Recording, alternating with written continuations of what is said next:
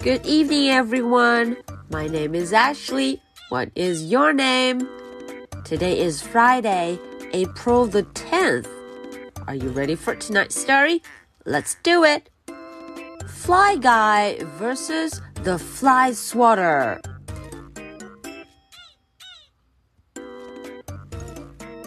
小朋友们晚上好，我是 Ashley，又到了我们周五绘本故事的时间啦。 今天啊，我们要来看一个全新的故事。在封面上，大家看见 Fly Guy，他站在哪儿啊？嗯，他呀站在一个苍蝇拍，a fly swatter，一个苍蝇拍上面。哦，他看起来很厉害的样子哦，瞪大了眼睛，挥舞着小手。不知道今天他又会做什么？为什么这个故事会和苍蝇拍 （fly swatter） 有关系呢？我们来一起听听吧。Fly Guy versus the Fly Swatter, Chapter 1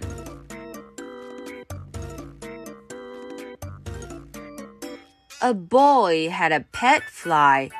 He named him Fly Guy and Fly Guy could say the boy's name. Buzz. One day, Fly Guy was eating breakfast in Buzz's backpack. Buzz grabbed his backpack and went to school. At school, Fly Guy flew out. Surprise! Then the teacher said, We are going on a field trip to tour a factory. Buzz said, Fly guy, you can hide in my pocket. The class rode the bus to the factory. They arrived at the factory. Bad news.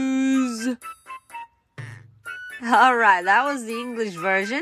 刚才谁读的是英文内容？接下来我们瞧瞧到底发生了什么事？为什么 Buzz 和 Fly Guy 看起来这么害怕呢？Chapter One One day, Fly Guy was eating breakfast in Buzz backpack. 嗯，有一天呢，Fly Guy 在这个 Buzz 他的背包里面吃早餐。he's eating breakfast，吃着早饭 breakfast。Fly Guy 在里头，可是 Buzz 却没有发现呢。Buzz grabbed his backpack and went to school. 啊，Buzz 拎起书包就去学校了。He went to school，去了学校。At school, Fly Guy flew out. Ta-da! Surprise! Fly Guy 啊，等他到了学校就滋滋滋飞了出来呢。这时候老师来说话了：“We are going on a field trip to tour a factory。”哦，原来今天呀、啊，他们要去参观一家工厂 （factory）。工厂，a factory。Buzz 悄悄地对 Fly Guy 说了：“Fly Guy。” You can hide in my pocket。嗯，他说了，Fly Guy 呀，你可以怎么样？你可以在我的兜里，在我的口袋里待着啊，我会带你去的。You can ride in my pocket. The class rode the bus to the factory. 这时候啊，大家就坐着这个公交车，也就是校车 （school bus） 就出发了，要往工厂去。They are going to the factory.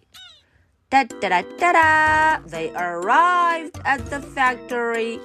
哦，说时迟那时快，他们就到了这家工厂。可是这时候，我听见了 Fly Guy 和 Buzz 怎么说？Bad news！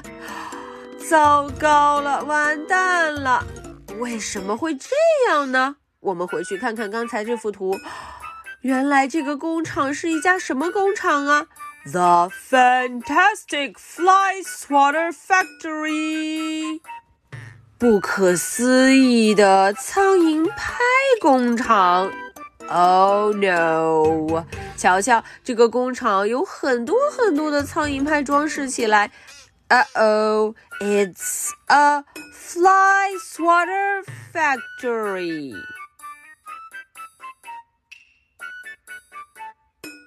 All right, so that is the end of tonight's story.